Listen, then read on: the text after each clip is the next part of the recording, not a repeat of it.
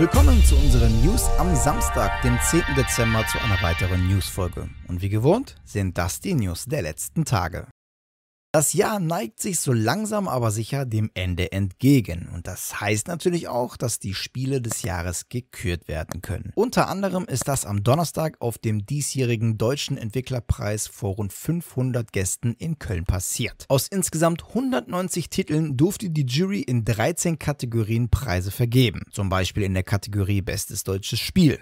Diesen gewann nämlich das Züricher Studio Strayfawn Studio für ihr Spiel The Wandering Village. Allerdings gewann das Spiel zusätzlich noch die Titel Beste technische Leitung sowie den Innovationspreis. Den Titel für das beste Indie-Game ging an Benstar aus Buchenbach für Revita. Ebenfalls mit einem Triple ging Clockstone aus Innsbruck an dem Abend nach Hause. Für ihren Titel Lego Brick Tales gab es nämlich die Preise für das beste Casual Game, bestes Game Design und beste Grafik. Für Beholder 3 hat das Berliner Studio Paint Paint Bucket Games die Preise Bestes Game Beyond Entertainment sowie Beste Story bekommen. Weitere Gewinner sind Grimbard Tales aus Kaiserslautern mit eTora in der Kategorie Bestes Audiodesign. Grown Arts aus Brake bekommt für Paws and Leaves A Thracian Tale den Ubisoft Newcomer Award. Den Sonderpreis für soziales Engagement bekam Cologne Game Lab and Video Game Without Borders aus Köln für Antura and the Letters. Und abschließend bekam Casilda de Zulueta aus Köln den NRW Förderpreis für junge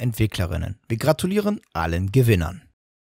Microsoft war ja in den letzten Wochen immer mal wieder Thema in unseren News. Stichwort Activision Blizzard. Jetzt droht nicht nur der Deal zu platzen, sondern auch noch eine Klage der US-Behörde. Denn die Federal Trade Commission, kurz FTC, plant die mögliche Übernahme mit der Klage zu verhindern. Der Behörde stoße es nämlich auf, bisher unabhängige Studios einfach einzutüten und so den Wettbewerb zu verzerren. Grundlage dieser Annahme ist ein früherer Deal von Microsoft. Denn nachdem Microsoft Zenimax und Bethesda übernommen hatte, sind die Titel Starfield sowie Redfall einfach zu einem Exclusive-Spiel geworden. Und das, obwohl vorher versichert wurde, dass genau das nicht passieren wird. Und daher geht die Behörde jetzt nicht davon aus, dass es diesmal anders werden würde. Microsoft reagiert auf die Klage recht positiv. Naja, zumindest kann man das den Worten des Präsidenten Brad Smith entnehmen. Zitat, während wir daran geglaubt haben, Frieden eine Chance zu geben, haben wir komplettes Vertrauen in unserem Fall und heißen die Gelegenheit willkommen, unseren Fall vor Gericht zu präsentieren. Und auch der momentan noch CEO Bobby Kotick bei Activision sieht der Klage positiv entgegen. Er sei davon überzeugt, die Angelegenheit zu gewinnen, auch wenn sich die, Zitat, regulative Umgebung auf Ideologie und falsche Vorstellungen von der Tech-Industrie fokussieren würde. Bleibt abzuwarten, wie sich der Fall entwickelt.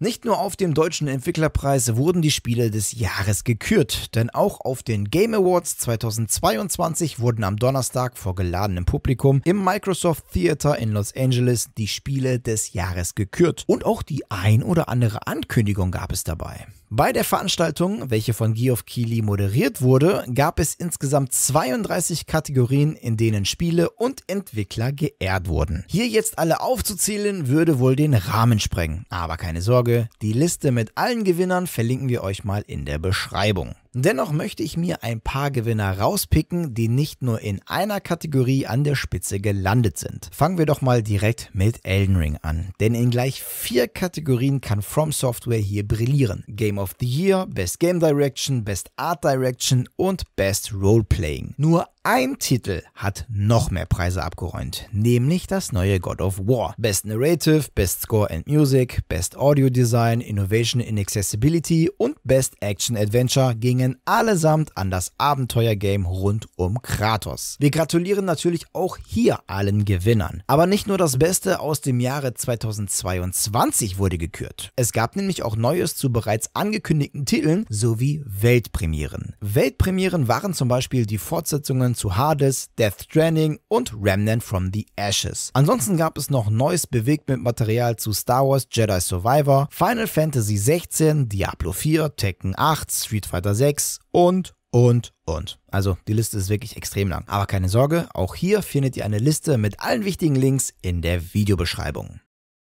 Von einer Top-List geht es auch direkt in die nächste, denn nun wurde auch die Top 10 der meistverkauftesten Spiele in den USA bekannt gegeben. Und obwohl im Juni noch Elden Ring wohl als Number One von der NPD Group, welche sich mit der Marktanalyse befasst, vorhergesagt wurde, hat sich jüngst ein anderer Titel den Thron geschnappt. Und sind wir mal ehrlich, es kommt schon echt überraschend. Elden Ring ist nämlich Ende Februar rausgekommen, der neue Thronwärter allerdings erst Ende Oktober. Na, schon eine Ahnung, von welchem Spiel ich spreche? Ja, es geht natürlich um das neue Call of Duty Modern Warfare 2. Innerhalb von 10 Tagen habe das Spiel nämlich rund eine Milliarde US-Dollar in die Kassen gespült und damit einen gigantischen Launch gefeiert wie noch kein Titel aus dem Franchise zuvor. Elden Ring hingegen kommt auf etwas mehr als 17,5 Millionen verkauften Exemplaren trotz 8 Monaten Vorsprungs. Auf Platz 3 befindet sich übrigens das aktuelle Madden NFL 23. Normalerweise gibt es ja durchaus Spieler, die sich gern mit Cheats und Bug-Using unfaire Vorteile gegenüber anderen Leuten verschaffen. Einem WoW-Spieler ist das jetzt allerdings mehr oder weniger unfreiwillig passiert. Es gibt ja durchaus Tricks und unbalancierte Mechaniken oder von mir aus auch Fähigkeiten in World of Warcraft, mit denen sich der Spieler immun gegen Schaden machen kann. Allerdings ist diese Immunität meistens nur von kurzer Dauer. Nun hat es allerdings der Redditor Exciting Web 9968 nicht nur temporär geschafft, unbesiegbar zu werden, sondern dauerhaft. Mit welcher Methode das funktioniert hat, möchte er aufgrund seiner Angst einer Bannstrafe nicht verraten, ist allerdings davon überzeugt zu wissen, wie es dazu kam. Warum er das Ganze dann mit einem Beweisclip auf Reddit teilte, ist allerdings recht schnell ausgemacht. Denn er suchte dringend den Rat anderer Spieler, wie er diesen ungewollten Effekt nun wieder aufheben könne. Ein simpler Relog hat das Problem nämlich nicht behoben. Ebenso wenig wie das Kontaktieren des Supports. Naja, zum Glück konnte die Community Abhilfe verschaffen. Demnach musste er sich lediglich von der Weltkarte fallen lassen oder den Effekt nochmal auslösen. Der Spieler hofft nun, dass der Entwickler Blizzard vor dem nächsten Raid Race to the World First den Fehler beheben wird.